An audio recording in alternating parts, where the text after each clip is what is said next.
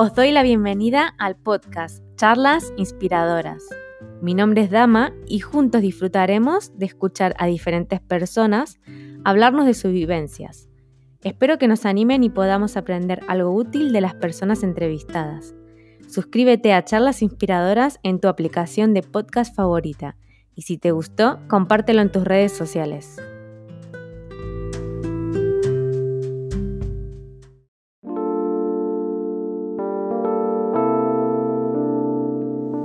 Bienvenidos a un nuevo video de este canal. Y bueno, en esta oportunidad vamos a compartir em, nuestra experiencia después de haber hecho los tratamientos de fecundación in vitro de la FIP, que si no lo vieron, vamos a dejar etiquetado el videito por aquí arriba para que vayan y, y lo vean, para que entiendan un poquito más de la historia de nuestro recorrido con los tratamientos de infertilidad. Y ahora vamos a continuar con esta parte de la historia. Ya hemos contado bastante, un playlist y ya nos toca casi el, fin. eh, Vamos no al final, pero vamos llegando a la actualidad. ¿no? Sí. ¿A, a cuándo nos remontamos?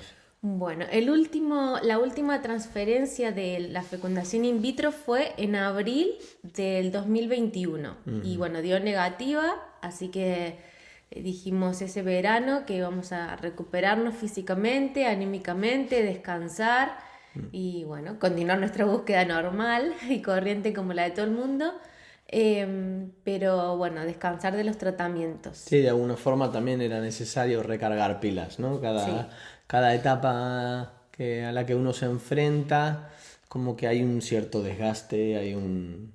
Sí, toda una carga emocional y es necesario recuperarse también, pues eh, coger otra vez visión, sí, envión para, para seguir y bueno, en nuestro caso también pedirle a Dios que nos guíe, porque a veces uno está un poco perdido, ¿no? En, en, en, en medio de, de- de- de tantas cosas, ¿no? Sí. Bueno, en, esa, en ese periodo de tiempo, eh, no sé cómo, pero Lucas, como a él le gusta investigar en internet, encontró una opción que no nos habían presentado, por lo menos que yo recuerde hasta ese momento. Ese es un buen punto. No Sí. nos habían presentado. Y ese es uno de los objetivos por los que hacemos esto, ¿no? Compartir de alguna forma global lo que ha sido nuestra experiencia para que aquellos que tal vez están empezando tengan una imagen eh, de todas las opciones, digamos, por lo menos a las que nosotros nos hemos enfrentado. Sí. Eh, algo que este punto en particular nadie nos lo había contado y creo que era uno de los más factibles para nosotros que tal vez lo hubiéramos intentado antes. Sí. Bueno, en, en la última transferencia que no funcionó, la doctora que en la clínica en Ginemet nos dijo que, bueno, se ve que llegaron a la conclusión que mis óvulos no eran de calidad.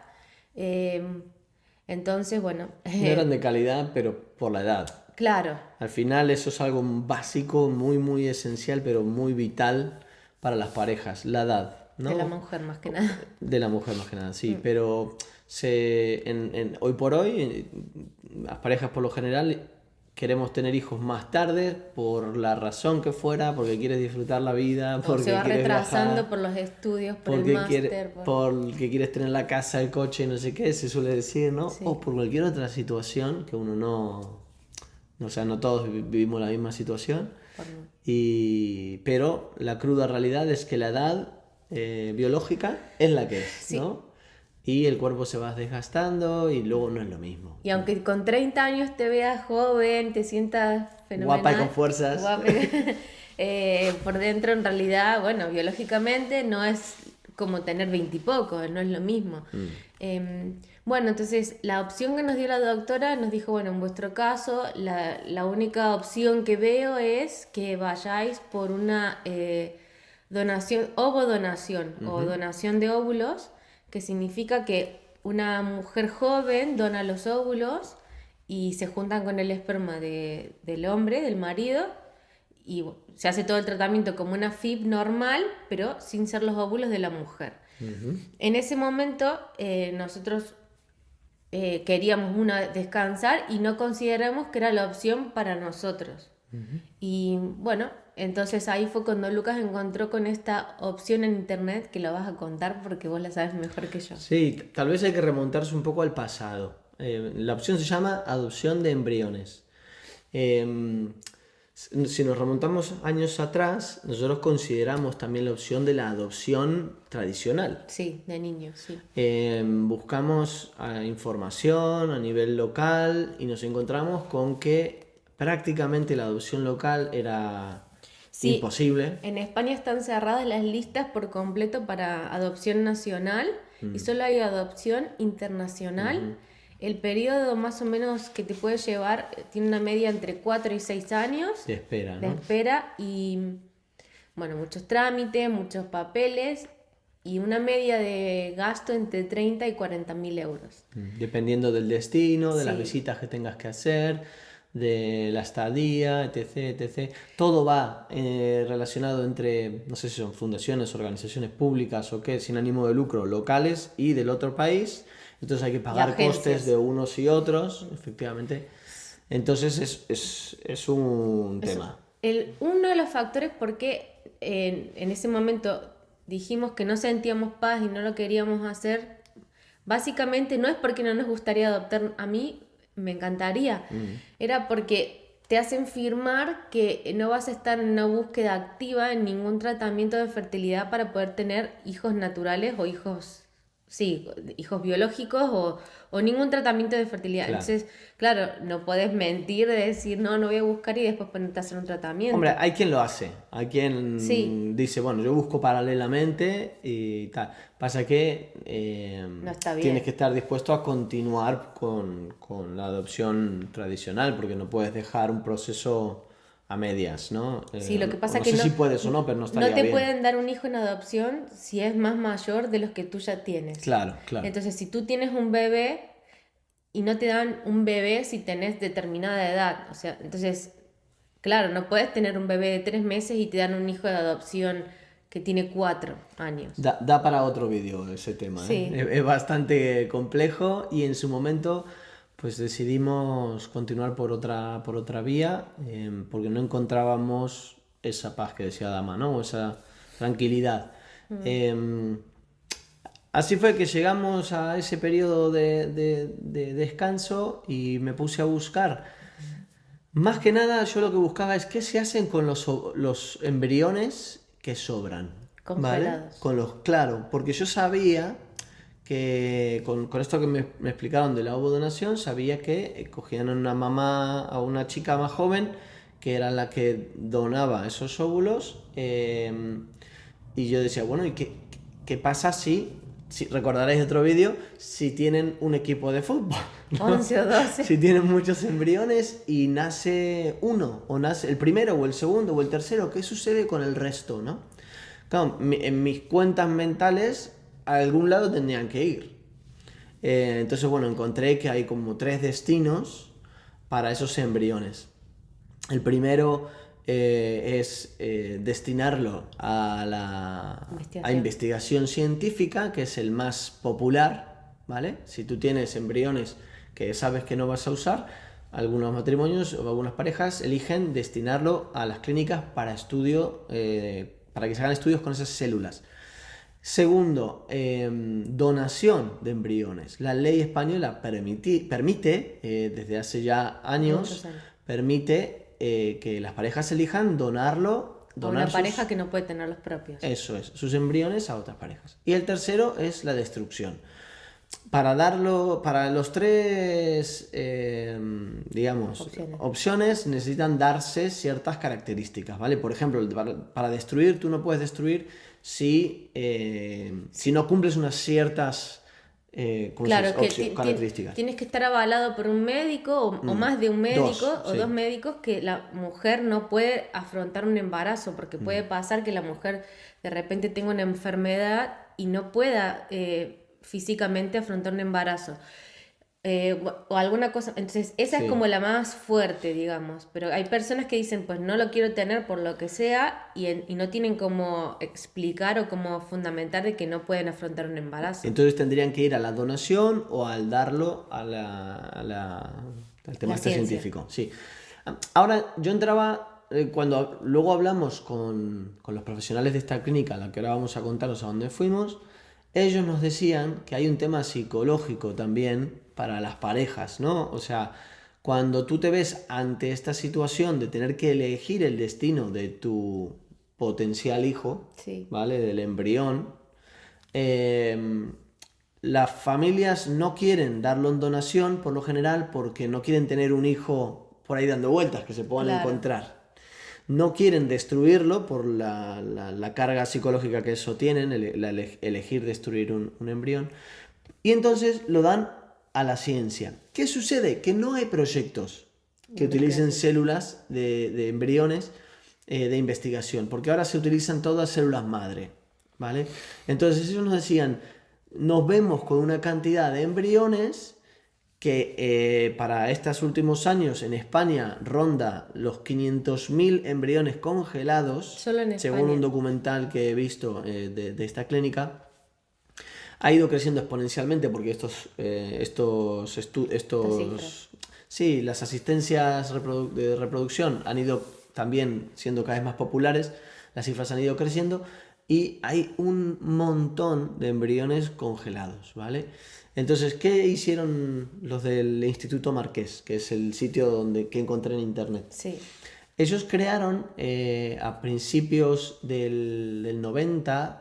89, por ahí. Sí, por ahí. En el 89 fue el primer nacimiento de, de un niño con estas, con, estas consideraciones de adopción de embriones. Eh, crearon un programa de adopción, le llamaron adopción de embriones, a nivel europeo, eh, pues bueno, por las leyes europeas son comunes, ¿no? Em, aunque dijeron que hay gente que viene de fuera también, pero bueno, eso lo podemos buscar. De otros países, sí. Fuera de Europa. Eh, crearon un programa y son líderes en esto desde hace ya mm, más de 10 años, ¿no? Eh, así que bueno, dijimos, ¿por qué no, no investigar? lo que hicimos primero fue contactar con ellos, ¿no? Sí, contactamos con, con el Instituto Marqués y se puso en contacto con nosotros uno de los doctores de la clínica. La verdad que tuvimos una primera entrevista que fue online, o sea, sí, nos veíamos a través de una cámara y del teléfono. En medio de la pandemia, claro, no había otra cosa. Ir tampoco era, tan, no era una opción. Claro, en eh, Barcelona. claro, la clínica está en Barcelona, en la capital.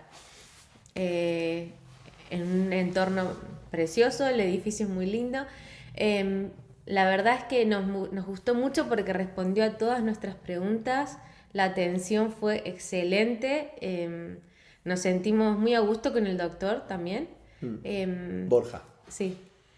Así que nada, después de esa primera toma de contacto, nos dijo cómo seguir y bueno, nosotros hablamos, discutimos entre nosotros, lo pensamos, le pedimos a Dios también eh, que nos dé la paz que necesitamos para, para ver si lo hacíamos o no. Y, y, prácticamente vimos que tenía todo lo bueno de la adopción, realmente le pusieron bien el nombre, porque el embrión está ahí y es una vida, en como lo entendemos nosotros, o para alguno puede ser bueno, una vida potencial, pero le das la posibilidad de nacer a, a ese bebé y además tienes la conexión con ese bebé, con tu hijo, desde el primer momento, ¿no? Claro. Eh, sí. Porque está nueve meses en el vientre de la madre, entonces, bueno, la conexión es aún mayor. Y eh, bueno, ahora tuvimos una cita también otra vez y después me mandó a hacer algunos análisis, eh, análisis a Lucas otra vez. Todo eso tiene costes, eso si queréis saber los costes, pues ellos os, dicen. Sí, Si no nos preguntáis a nosotros también, pero bueno, tiene un coste muy similar al de la FIB. Em, no es mucho más barato porque el proceso sea diferente y porque el embrión ya esté, todo eso yo lo pensé, pero no, pero no. todo tiene costes de la clínica también, de los médicos, con lo cual... Sí, el doctor, bueno, me prescribió la medicación que tenía que tomar. Eh, en mi caso también me dio experimentalmente otra medicación, que no le voy a mencionar porque no vine a cuento, porque capaz que a otra persona no le sirve. Y mm, ¿Qué más? Bueno, sí que me mandaba a hacerme algunas ecografías intravaginales para ver cómo estaba el endometrio cómo estaban los ovarios y eso lo podía hacer porque tengo el seguro médico privado, Sanitas. Esto Em, parece que Sanitas está sponsoreando no, todo nuestro, no nuestros vídeos. Pero gracias a Dios por Sanitas y por los trabajos que pues, nos han dado Sí. la sanidad privada, porque la verdad que ha, ha ayudado mucho ¿no? el proceso. Sí, porque me tuve que hacer como dos o tres ecografías antes de, de ir a la clínica. Y bueno, yo se las mandaba, contacto era todo por email, le mandaba todo, me respondía, me llamaba por teléfono y Sí, de- por clarificar, digamos que todo nuestro contacto con la clínica fue online, vía videoconferencia y programando el día de la transferencia. Sí. Para ese día, claro, tenemos que ir presencial. Entonces, todo lo previo, Dama lo fue, bueno, lo fuimos haciendo eh, localmente aquí en Madrid. Sí, Y, y ya cuando tuvimos la fecha, fuimos, fuimos. Nos cogimos el día, fuimos a, a Renfe, hasta Tocha, Renfe, el tren rápido. dejamos el coche, fuimos hasta Barcelona, fuimos andando, desayunamos. De hecho, hice un videito de ese día. Sí, podrías dejarlo por ahí Después lo etiquetado. podemos etiquetar, sí. Y ¿qué más? Bueno, fuimos a la clínica, eh, nos atendió el doctor, te revisa otro médico, te bajan a una habitación que está muy bien, muy bien equipada, con mucha intimidad, digamos, eh, guardan mucho la intimidad de la pareja, ¿no? Para que no estés como con otras personas, cada uno como en su cubículo, en su Ponen habitación. música, coloritos de Sí. luces. Es verdad, una de las cosas que no contamos es que en el Hito Marqués le ponen música también, van músicos, incluso famosos, para tocar a los embriones. Eh, bueno, la música es algo que produce en nosotros o sentirnos bien o sentirnos mal, ¿no? Nos, nos puede cambiar el humor. Y bueno, el sitio te atienden súper bien, te dan tu botellita de agua, tu albornoz, eh, genial. El día de la transferencia fue muy bien, eh, sin ningún, sin ningún percance, excepto, para los que no saben, eh, la mamá, bueno, la, la- la mujer, digamos, tiene que estar con la vejiga llena Uh, y es como, o sea, lo Pero peor. llena, llena. Llena. Porque eso facilita que luego vean bien dónde van a dejar el embrión, Sí. ¿no? Pero tampoco tiene que estar tan llena a explotar. Pero claro, si querés ir al baño para descargar un poco, es un peligro porque después capaz que no puedes parar. Bueno, eh, esa parte, bueno, nos reíamos. me- y Lucas me decía ese día que él tampoco estaba yendo al baño para acompañarme a mí, o sea. No. Sí, me decía, yo no también me la Sí, sí, sí, sí. En fin. Me decía, yo te estoy haciendo el aguante, yo tampoco voy al baño. Le digo, a mí eso no me ayuda.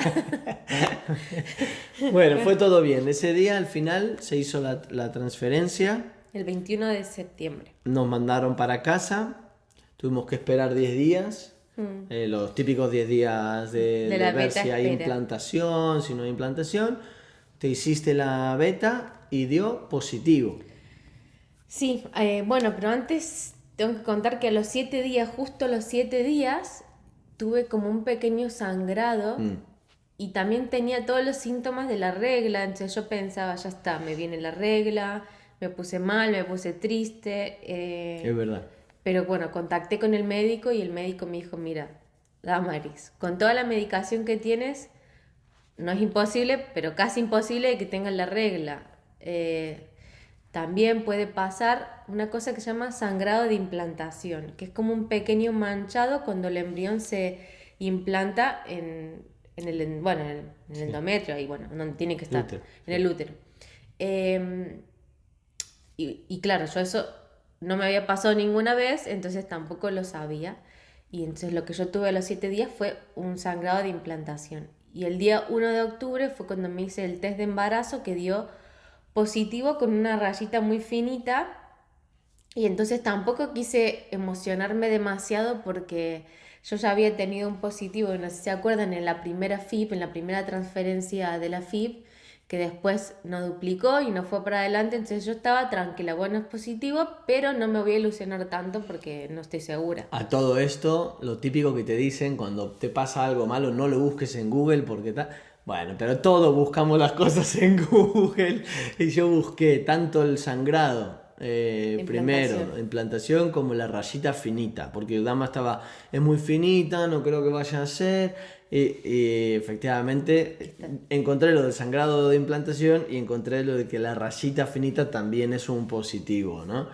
Bueno, cosas que uno no sabe hasta que Sí. las encuentra en Google. Pero bueno, el doctor me envió a hacerme una beta, pero, pero en sangre. Te sacan sangre y, el, y te dan el resultado. Así que fui y me lo hice. El sábado por la mañana me dieron el resultado y se lo mandé al doctor. Y el domingo que siguió me llamó por teléfono y me dijo, enhorabuena, eh, es una beta muy positiva. Sí. Eh, los números eran muy altos, así que es un embarazo. Sí. Bueno, y tuvimos tres meses de, de alegría y contentos porque el bebé estaba, estaba creciendo. Eh, a los tres meses, pues, eh, ¿cómo se diría? Mm, perdimos el bebé. Todo esto lo podemos contar en otra, en otra, en otro vídeo, en otra circunstancia. Eh, pero bueno, una experiencia más. Y ahora mismo estamos nuevamente eh, llegando al momento en el que, si Dios quiere, haremos un segundo intento por la misma vía. Eh, así que bueno, queridos amigos, creo que lo podemos dejar aquí Sí. por hoy. Todavía esto está muy fresco, con lo cual veis que genera cierto, cierta emoción en nosotros. Pero también podemos hacer algún, algún vídeo de cómo hemos superado la pérdida de nuestro bebé de tres meses, lo cual no ha sido fácil. Algo hemos ya hablado en el vídeo que hemos compartido en el playlist, lo podéis encontrar. Em, y nada más. Gracias por estar ahí, por dejar los mensajitos, por darle al like, por comentar y lo típico que hacéis siempre. Eh, compartirlo con quien veáis que esto puede llegar a ser de ayuda y los creo mucho. Un abrazo. Gracias. Chao. Chao.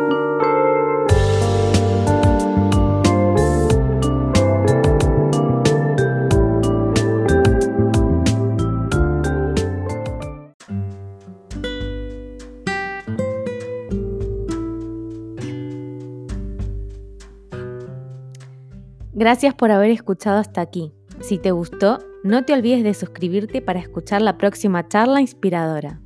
Compártelo con alguien a quien le pueda interesar. Nos vemos en la próxima.